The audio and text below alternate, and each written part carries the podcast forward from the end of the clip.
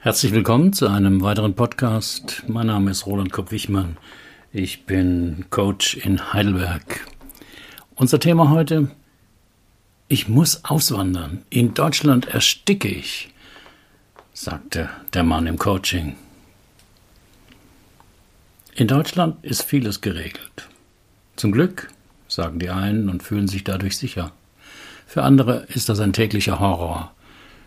Sie erleben die vielen Vorschriften und Regelungen als massive Einschränkung ihrer Freiheit. Woher kommen diese unterschiedlichen Reaktionen?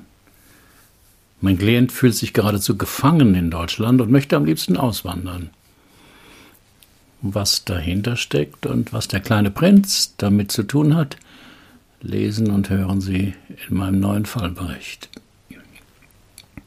Ich bin froh, dass wir das Coaching online machen und nicht face to face, sonst würden Sie vielleicht auch noch verlangen, dass ich eine Maske trage. Da haben Sie recht. Und was wäre so schlimm daran, wenn Sie eine Maske tragen müssten? Ich hasse es, wenn mir Vorschriften gemacht werden. Das ist auch der Grund, warum ich schon lange auswandern will. Deutschland ist einfach zu eng. Wenn ich hier auf der Autobahn fahre, kommt alle paar Kilometer eine Abzweigung zu einem Dorf oder einer Stadt. Ich war mal in Amerika und Kanada. Da konnte man stundenlang fahren und es gab nur diese endlose Weite. Hm, der Vergleich stimmt. Aber wofür brauchen Sie so viel Platz? Ich fühle mich einfach nicht wohl, wenn es so eng ist. Ich brauche Freiraum, damit ich atmen kann. Aber es ist nicht nur der begrenzte Platz, sondern vor allem der fehlende Freiraum im Alltag. Alles ist bis ins Kleinste geregelt in Deutschland. Woran denken Sie dabei? Na, nehmen wir nur mal das Rauchverbot in Gaststätten, das vor Jahren beschlossen wurde. Das war doch ein massiver Eingriff von Nichtrauchern in das Privatleben von Rauchern. Oder die Corona-Auflagen jetzt. Plötzlich muss man eine total unbequeme Maske tragen, unter der man schwitzt, obwohl der Nutzen davon sogar unter Experten strittig ist.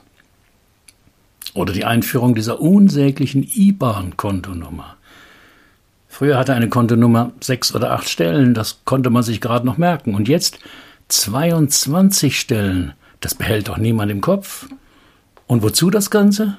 Vorher hat der Zahlungsverkehr doch aufgeklappt. Ich hatte zwar ein paar gute Argumente im Kopf, speziell beim Thema Rauchverbot und Corona, äußerte sie aber nicht. Zum einen, weil man die meisten Menschen sowieso nicht von ihrer Meinung abbringen kann. Egal wie stichhaltig das eigene Argument ist.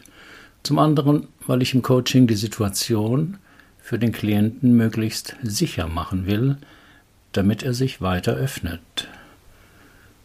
Und Gegenargumente machen es unsicher. Der Klient fühlt sich meistens kritisiert oder angegriffen und verteidigt seine Position. Zudem ist ein Coaching ja keine Talkshow, wo es darum geht, unterschiedliche Meinungen zu einem Thema kennenzulernen, sondern wir sind in einem Klärungsprozess, indem wir herausfinden wollen, mit welcher Wahrnehmung und Interpretation der Realität ein Klient seine Probleme erzeugt. Deshalb akzeptiere ich immer erstmal, dass der Klient die Welt auf seine ganz persönliche Weise erlebt. Wenn ich Ihnen zuhöre, verstehe ich, dass Ihnen Freiheit und persönlicher Freiraum ganz wichtig sind und dass sie beides durch die vielen Regeln in Deutschland stark beschnitten sehen. Ja, genau. Ich hasse Regeln. Das konnte ich schon als Kind nicht leiden.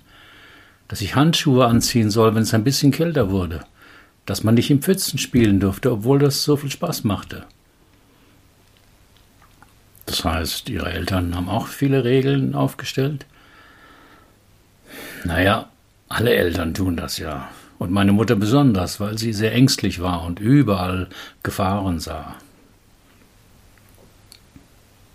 Mein Klient, Sven S., 54 Jahre alt, geschieden, selbstständiger Programmierer, lebt seit zehn Jahren in einem Wohnmobil. Von dort führen wir online das 3-Stunden-Coaching. Warum wollen Menschen auswandern? Studien zeigen, dass Scheidung, Tod und Umzug die stressigsten Faktoren im Leben sind. Dazu gehört aber auch das Auswandern in ein anderes Land. Ein Umzug ins Ausland ist keine leichte Entscheidung. Viele Menschen und Familien bereiten sich gut darauf vor, aber auch dann kann es sein, dass die erhoffte Verbesserung im Leben getrübt ist oder gänzlich ausbleibt. In der Fernsehsendung Goodbye Deutschland werden Menschen begleitet, die den Schritt des Auswanderns gewagt haben. 2021 war ein besonderes Jahr auch für das Auswandern. 254.643 Deutsche verließen offiziell ihre Heimat. Sie siedelten in etwa 200 unterschiedliche Länder und Inseln aus. Auf meinem Blog finden Sie eine Grafik der 20 beliebtesten Länder der deutschen Auswanderer. Wo es einen hinzieht, ist ja immer auch eine subjektive Wahl. Millionen von Menschen wollen in Deutschland leben. Sie schätzen die Sicherheit, das Geregelte, die gute Organisation. Aber das hängt meist damit zusammen, wo man herkommt und womit man es vergleicht.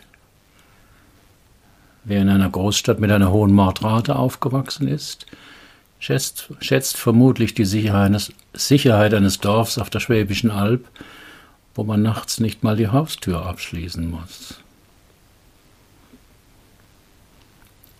Wer auswandern will, träumt oft von einem Leben mit mehr Freiheit. Und Regeln scheinen diese Freiheit zu beschneiden. Dem ist aber nicht so. Denn Regeln sind die Bedingung für unsere Freiheit.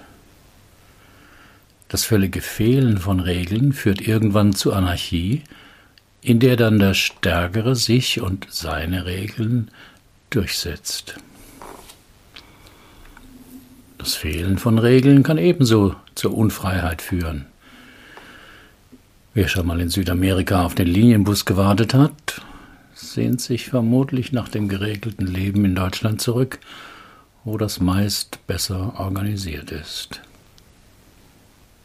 Und wer über die Bürokratie hierzulande stöhnt, hat oft noch nicht im Ausland gelebt und dort einschlägige Erfahrungen gesammelt. Beispielsweise geht die Änderung des Wohnsitzes in Deutschland relativ zügig vonstatten. In Rom kann das bis zu eineinhalb Jahre dauern. Wer in einem südlichen Land eine Genehmigung will, braucht oft viel Geduld oder Geld zum Beschleunigen des Vorgangs. Es stimmt, dass die Regeln in Deutschland zugenommen haben. Was dabei oft übersehen wird, ist, dass unsere Welt immer komplizierter wird. Und wenn die Komplexität von etwas zunimmt, braucht es mehr Regeln, die etwas vereinheitlichen.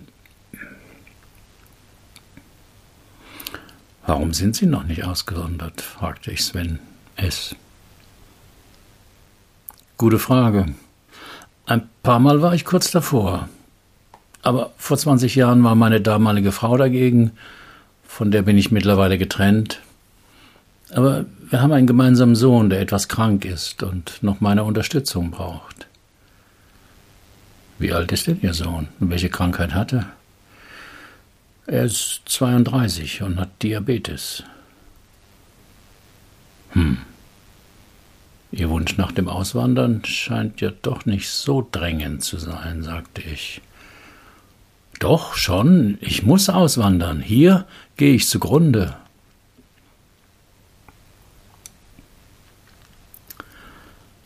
Wenn man die Landkarte mit der Landschaft verwechselt.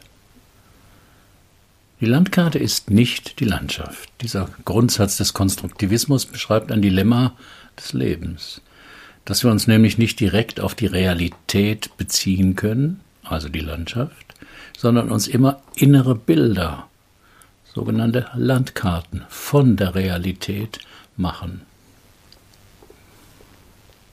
Diese inneren Landkarten sind das Modell der Welt, das wir in unserem Gehirn zusammenfügen und recht bald für die wirkliche Welt halten. Die Landkarte ist unsere Interpretation der Realität, dessen, was wir sehen, hören, fühlen, riechen und schmecken. Damit erschaffen wir unsere Möglichkeit und im gleichen Maße auch unsere Grenzen. Das heißt, während wir die Welt wahrnehmen, erschaffen wir eine Landkarte der Welt in unserem Kopf. Was wir für unsere individuelle Psyche halten, ist im Wesentlichen die Landkarte der Erfahrungen unseres Lebens. Die meiste Zeit über ist das ein sehr nützlicher Prozess. Wir erhalten mit dieser Landkarte eine vereinfachte Abbildung der Welt.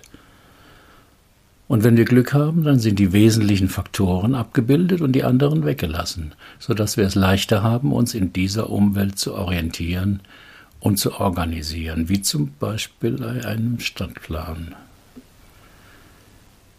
Probleme treten meist dann auf, wenn wir unsere Landkarte von der Welt für die Realität halten.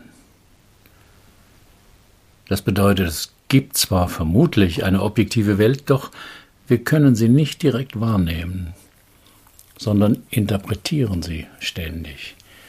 Wir reagieren und handeln eher auf dem Hintergrund unserer Landkarten als darauf, was wirklich da ist oder geschieht, weil wir häufig Landkarte und Landschaft miteinander verwechseln. Ein paar Beispiele. Für viele Amerikaner ist der Begriff Freiheit mit dem Besitz einer Waffe verbunden.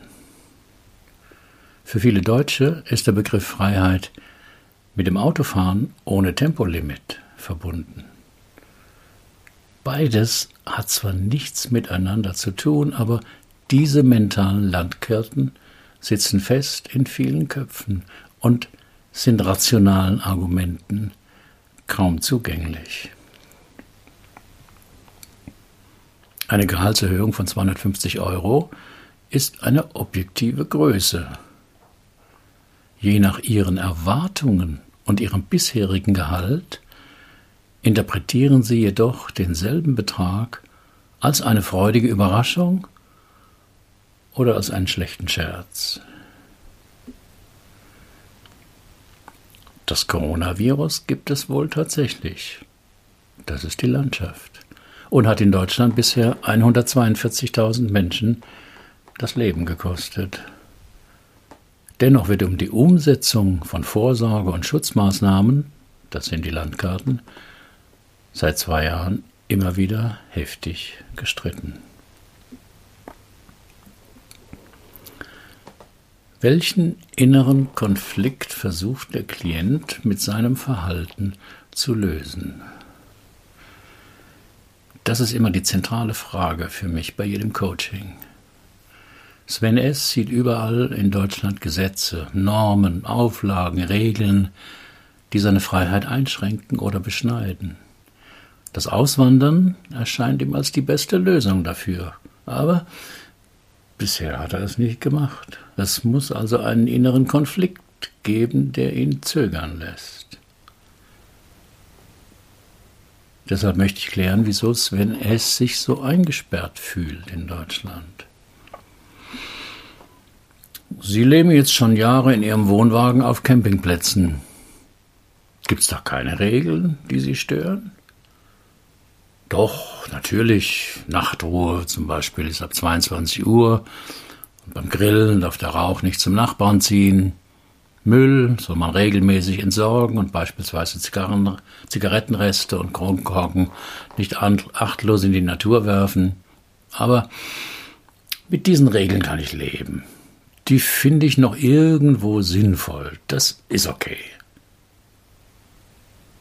Aber eng ist es ja nun doch, wo Sie jetzt leben. Sie haben einen Platz gemietet und Ihr Wohnmobil ist ja nun deutlich kleiner als eine Zwei-Zimmer-Wohnung in der Stadt. Stimmt alles, aber als ich mit dem Camping anfing, konnte man an jedem Seeufer parken oder auf der Wiese eines Bauern. Geht heute fast gar nicht mehr. Alles ist geregelt oder gleich ganz verboten. Deswegen will ich ja auch weg. Und das mit dem Campmobil ist ja nur eine Übergangslösung. Ich werde ja auswandern und der Gedanke, dass ich ja jeden Tag weg aus Deutschland kann, hilft mir, die vielen Einschränkungen hier zu ertragen. Aber Ihre Übergangslösung dauert ja jetzt schon viele Jahre. Vielleicht wollen Sie ja gar nicht auswandern. Und die Idee, dass Sie es aber jederzeit könnten, die genügt Ihnen. Sven S. mag, mag keine Einmischung von außen und reagiert sehr empfindlich auf gesetzte Grenzen. Als ich ihn damit konfrontiere, dass er in seinem jetzigen Leben ja auch Grenzen beachtet, reagiert er ausweichend. Jetzt muss ich vorsichtig sein, damit wir nicht in eine unfruchtbare Diskussion geraten. Denn sein Bild von der gewonnenen Freiheit auf dem Campingplatz hat ja ein paar Kratzer, die er bis jetzt nicht so wahrhaben wollte.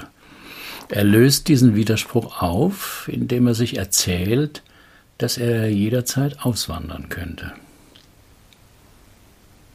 Das kann man als Rationalisierung verstehen.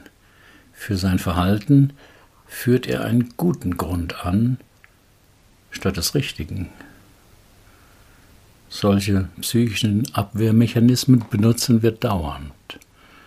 Sie helfen uns in der Realität besser zurechtzukommen und Widersprüche in unserem Denken und Handeln zu verkleinern. Haben Sie schon immer so ablehnend auf Grenzen reagiert, wollte ich wissen? Eigentlich ja, denn meine Eltern neigten sehr zum Belehren und Herumerziehen, nicht nur mit uns. Woran denken Sie da? Meine Eltern waren beide Lehrer, mein Vater sogar Direktor, und diese Rolle konnten sie niemals ablegen. Beim Essen zum Beispiel mussten meine Schwester und ich Kopfrechnen üben. Als Strafe gab es kein Hausarrest oder Fernsehverbot, sondern man musste ein langes Gedicht auswendig lernen. In den Ferien ging es gerade so weiter. Wir fuhren meistens nach Italien oder Griechenland, aber nicht, um dort im Meer zu baden. Mein Vater schleppte uns in Museen, zu Ausgrabungsstätten, in Kirchen und so weiter. Ich habe es nur gehasst.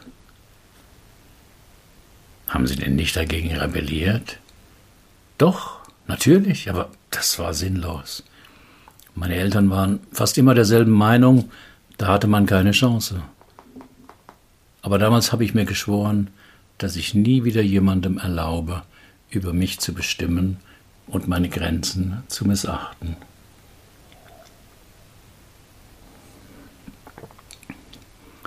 Irgendwas in diesem Coaching-Prozess fand ich seltsam. Was Sven S. aus seiner Kindheit erzählte, war sicher enttäuschend und freudlos für ein Kind. Aber sein starkes Gefühl von Eingesperrtsein, das er auf Deutschland projizierte, fand ich übertrieben. Und vor allem, warum hatte er sich diesen vermeintlichen Zwängen nicht längst entzogen und war ausgewandert? Stattdessen lebte er auf zwölf Quadratmetern und tröstete sich damit, dass er jederzeit diesen Zustand ändern könnte. Das war ja wie selbst auferlegter Stubenarrest. Um etwas mehr Klarheit zu bekommen, vereinbarte ich eine Pause von zehn Minuten. Denn ich hatte das Gefühl, dass eine wichtige Information noch fehlte.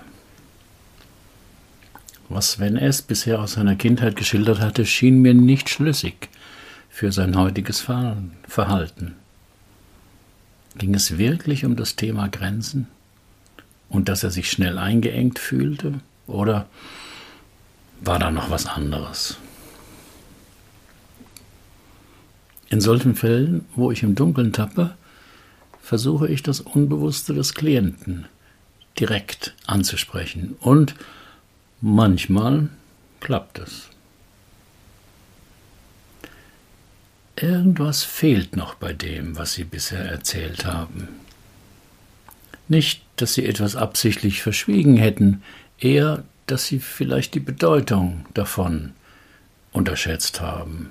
Aber eine wichtige Information fehlt noch bei dem, was Sie aus Ihrem Elternhaus erzählt haben. Was könnte das sein? Was fällt Ihnen ein? Beim Ansprechen des Unbewussten des Klienten hoffe ich auf die Bereitschaft zur freien Assoziation. Dass also der Klient darauf achtet, was ihm jetzt gerade spontan einfällt und diesen Gedanken berichtet.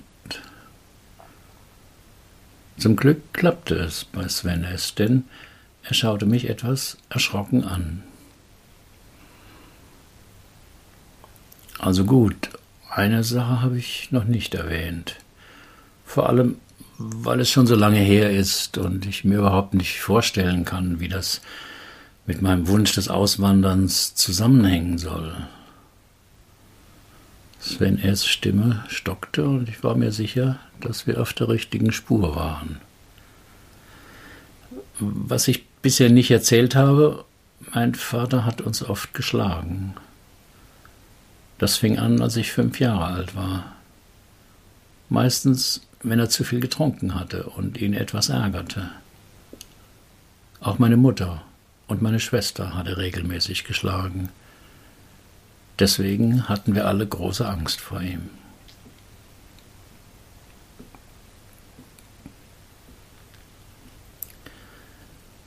Wer als Kind geschlagen wurde, sieht die Welt anders.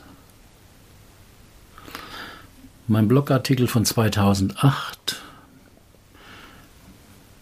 Welche Folgen hat es, als Kind geschlagen worden zu sein, ist einer der meistgelesenen Beiträge mit über 700 Kommentaren. Wie gehen Erwachsene mit der Erinnerung an Schläge in ihrer Kindheit um? Eine häufige Form ist die Bagatellisierung, zumeist erkennbar an der Schlussfolgerung, das hat mir aber nicht geschadet. Ich verstehe diesen Satz immer als den Versuch, den Konflikt zu lösen zwischen dem guten Bild, das man von den Eltern hat, und den Szenen, wo man geschlagen wurde. Häufig ist auch die Verdrängung. Immer wieder berichten mir Menschen, dass sie an die ersten acht oder zehn Jahre ihrer Kindheit keinerlei Erinnerung haben. Kein Bild, kein Gefühl, nichts. Erst im Rahmen der gemeinsamen Arbeit kommt manchmal ein Stück schmerzlicher Erinnerung wieder zurück. Jetzt kommt etwas Licht in das Dunkel, sagte ich zu Sven S. Wenn man als Kind geschlagen wird, ist es immer eine Situation, in der man etwas entscheidet, um sich weniger hilflos zu fühlen. Haben Sie eine Idee, was Sie damals entschieden haben? Das weiß ich ziemlich genau, was ich damals entschieden habe, antwortete Sven S. zu meiner Überraschung sofort. Erstens, dass man Erwachsenen nicht trauen kann. Und zweitens, dass es im Leben nur um Macht geht und dass wer die Macht hat, die Regeln bestimmen kann und die Grenzen anderer verletzen kann.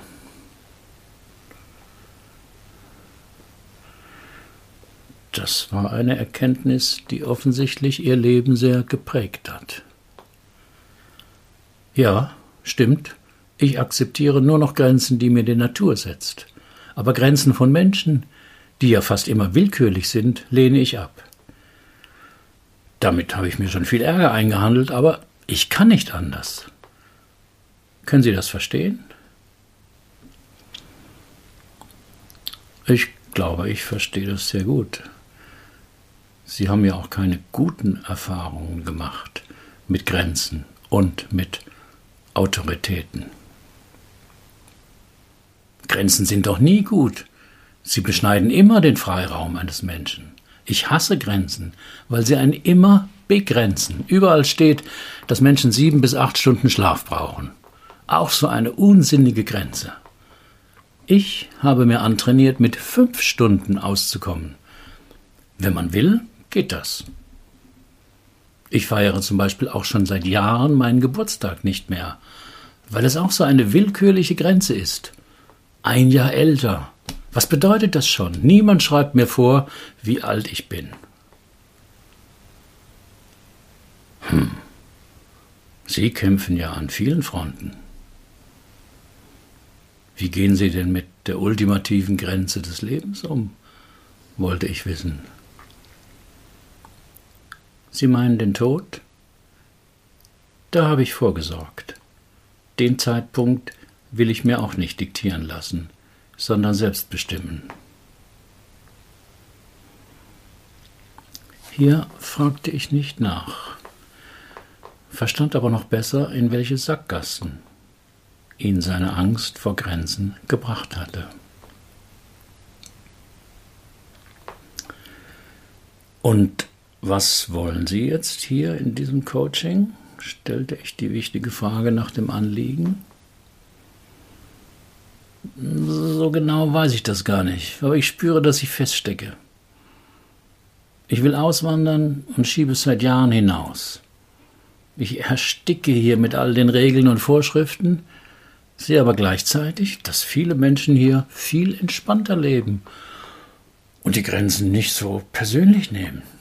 Aber ich kann das nicht. Wie komme ich aus diesem Dilemma raus?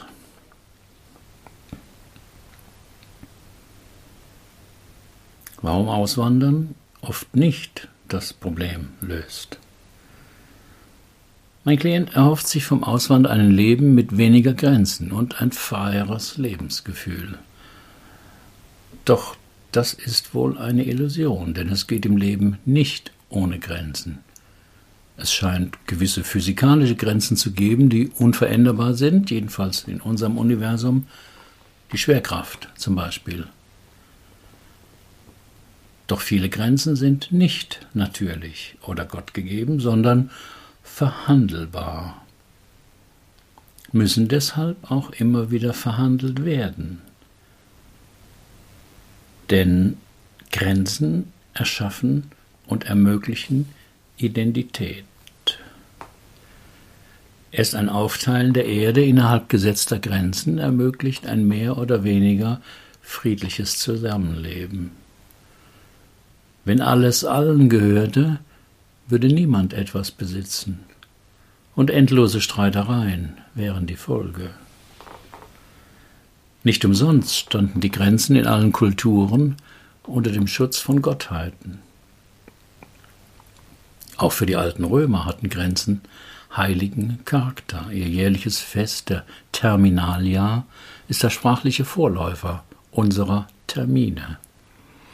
Sowie auch der altrömische Limes, die Abgrenzung durch Messen, Limitatio, anzeigt, was einem Zug zugemessen wurde, also wo mein Limit liegt. Grenzen schützen uns auch.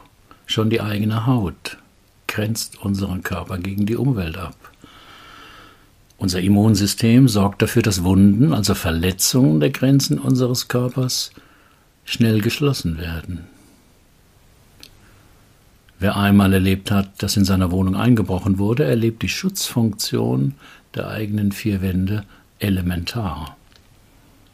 Selbst wenn nichts gestohlen oder verwüstet wurde, allein das Wissen, dass ein Fremder in unseren Raum eingebrochen ist, lässt uns in der Folgezeit schlechter schlafen.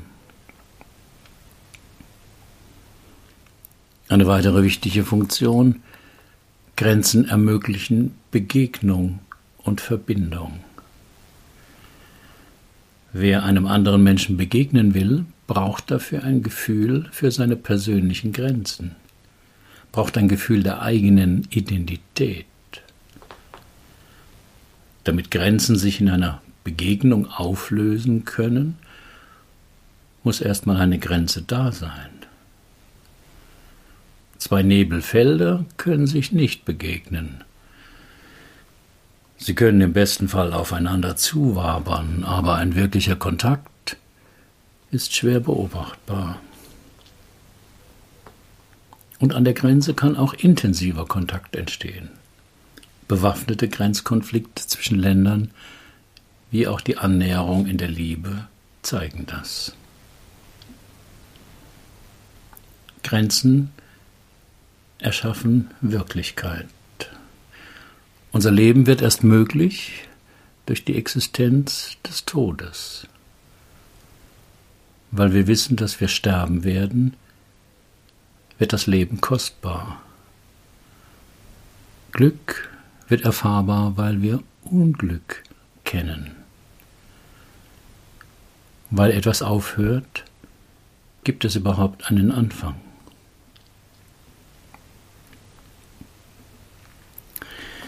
Wie findet man den inneren Engpass, in dem der Klient feststeckt?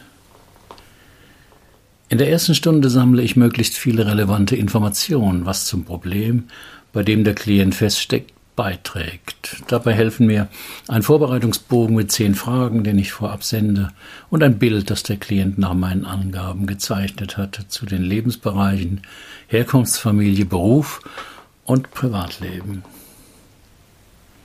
Die Informationen daraus und das vertiefende Gespräch darüber geben mir meist genügend Anhaltspunkte, um meine Hypothesen zu bilden, was der Engpass des Klienten sein könnte. Bei Sven S. vermutete ich Folgendes. Seine Kindheit war durch starre Rituale, die der Vater einführte, geprägt. Kopfrechnen beim Essen, Bildungsreisen statt Spaß in den Ferien, Grenzen hatten vor allem die Funktion von Vorschriften und Regeln, die man befolgen musste. Er fühlte sich diesen Regeln ausgeliefert, auch weil aufkommender Widerstand durch Schläge gebrochen wurde. Weil die Mutter hier nie mäßigend eingriff, verstärkte sich sein Gefühl der Ohnmacht. Da er die elterliche Autorität als übergriffig und grenzverletzend erlebte, beschloss er, sich möglichst unabhängig zu machen und niemanden mehr näher an sich heranzulassen. Den unaufgelösten Konflikt mit den Eltern übertrug er innerlich auf die Autorität des Staates, der Regeln und Vorschriften machen kann, Impfpflicht, Rauchverbot und so weiter. Den einzigen Ausweg sieht er im Auswandern in ein anderes Land, in dem es weniger oder gar keine Regeln gibt. Da er ahnt, dass dies vielleicht eine Illusion ist, sitzt er immer noch in Deutschland fest, allerdings in der Form des Dauercampers als Protest gegen das Spießerleben der anderen. Ich biete in meinem Coaching fast nie eine Lösung an, weil das zu unfruchtbaren Diskussionen und Widerstand führt. Stattdessen lasse ich den Klienten ausprobieren, um emotional eine andere Erfahrung zu dem Thema zu machen. Ich bat Sven S., es sich bequem zu machen, etwas achtsam zu werden und seine inneren Reaktionen zu beobachten, nachdem er den folgenden Satz ausgesprochen hat. Ich befreunde mich mit Grenzen. Der Klient reagierte sofort mit Widerstand, was ich erwartet hatte, und als Zeichen sah, dass wir auf der richtigen Spur zum inneren Konflikt sind. Das geht nicht. Ich werde mich nie mit Grenzen anfreunden. Ich hasse Grenzen, stammelte Sven S. Ich weiß. Sie sagten ja auch vorhin, dass Sie feststecken und nicht wissen, wie Sie aus diesem Dilemma herauskommen. Und was hat es jetzt mit diesem blöden Satz zu tun? Nun ja, sie kämpfen gegen die Realität, wollen ihr ihren Willen aufzwingen. Das ist sehr anstrengend, zum Beispiel gegen das eigene Schlafbedürfnis anzugehen. Und manchmal auch sinnlos. Ob sie ihren Geburtstag nun feiern oder ignorieren, gegen die Grenzen der Zeit und dass sie älter werden, können sie nichts tun. Oder anders gesagt, sie können weiterhin wie Don Quixote gegen einen vermeintlichen Feind kämpfen. Oder sie, ich soll also kapitulieren, schlagen sie mir vor. Unterbrach mich Sven S. empört. Wir waren an einem entscheidenden Punkt. Jetzt galt es, den Kontakt zum Klienten nicht zu verlieren, indem ich besser wisserisch darauf hinweise, dass er den Kampf gegen einige Grenzen im Leben nicht gewinnen könne. Ich probiere dann meist mit einer Geschichte oder einer Metapher meine Botschaft rüberzubringen. Kennen Sie die Geschichte vom kleinen Prinzen von Saint-Exupéry? fragte ich Sven S. Ja, vor ewigen Zeiten habe ich das mal gelesen. Da gibt es so eine Szene mit einem Fuchs. Stimmt genau. Sie leben im Kampf mit den Grenzen des Lebens. Sie wollen auswandern, in der Hoffnung, damit den, den Schrecken ihrer Kindheit zu entkommen. Aber die Erinnerungen an ihren brutalen Vater und ihre lieblose Erziehung nehmen sie überall mit hin. Deswegen wird ihnen Auswandern nicht helfen. Und was hilft mir dann? Naja, bekämpft haben sie die Grenzen jetzt lange genug. Mindestens 50 Jahre. Aber das hat nicht so viel gebracht. Aber ich kenne nichts anderes als dagegen sein, mich auflehnen, nicht aufgeben, kämpfen. Man versteht nur die Dinge, die man zähmt, sagt der Fuchs im kleinen Prinzen. Vielleicht wäre es gut, wenn Sie Ihren Kampf gegen Grenzen etwas zähmen. Und wie soll das praktisch gehen? fragte Sven S. Der Fuchs rät zur Geduld. In ihrem Falle hieße das, auf die Grenzen, die sie wahrnehmen, nicht gleich loszustürmen, sondern sich ruhig hinzusetzen. Nur aus den Augenwinkeln rüberzuschauen zu der Grenze. Schauen, was sie gerade macht, ob die Grenze sie angreift ob die Grenze sie ärgern will oder ihre Freiheit beschneiden will.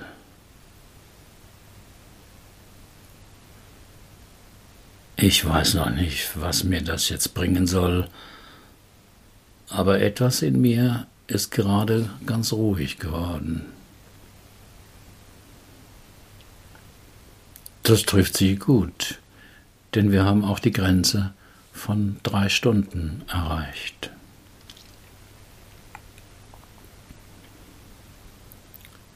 Nach einem Dreivierteljahr schrieb mir Sven S. eine E-Mail. Nach unserer Sitzung wäre er sehr aufgewühlt gewesen. Vor allem die Erinnerungen an die Prügel des Vaters habe ihn nochmal sehr beschäftigt. Er habe dann den Mut gefasst, ihn zu besuchen und über diese Situation zu befragen.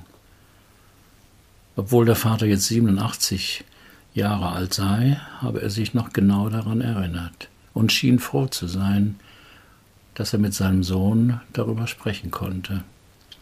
Ansonsten würde er mehr darauf achten, wo er auf Grenzen stoße und schaue jetzt genauer hin, was da in ihm abläuft. So habe er bemerkt, dass er eigentlich bei jedem Verkehrsschild, das auf ein Verbot oder eine Grenze hinweise, er innerlich aufbegehre. Das käme ihm jetzt immer seltsamer vor. Statt gegen Windmühlen wie Don Quixote, den ich ja auch erwähnt hätte, kämpfe er gegen vieles, was er als negative Grenze erlebe.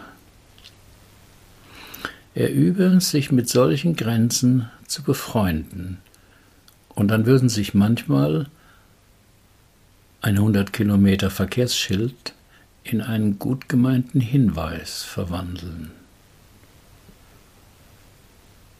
Er habe auch über den Tod und seine Widerstände gegen ihn nachgedacht. Er könne den Tod jetzt akzeptieren, aber sich mit ihm befreunden, das ginge nicht. Ich schrieb zurück, den Tod akzeptieren klinge nach Zähneknirschen, weil man eingesehen hat, dass einem keine Wahl bleibt. befreunde man sich mit dem Tod, habe man zeitlebens jemand an seiner Seite, der einem zeige, was wichtig ist.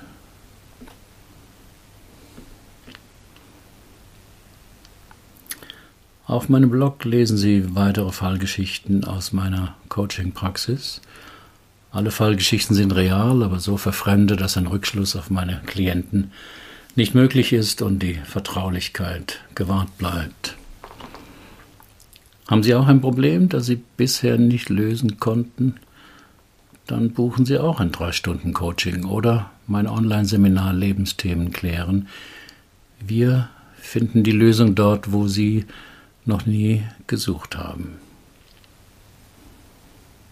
Sind Sie Coach oder arbeiten Sie intensiv mit Menschen und wollen lernen, auch so zu coachen? Ich biete eine Fortbildung an.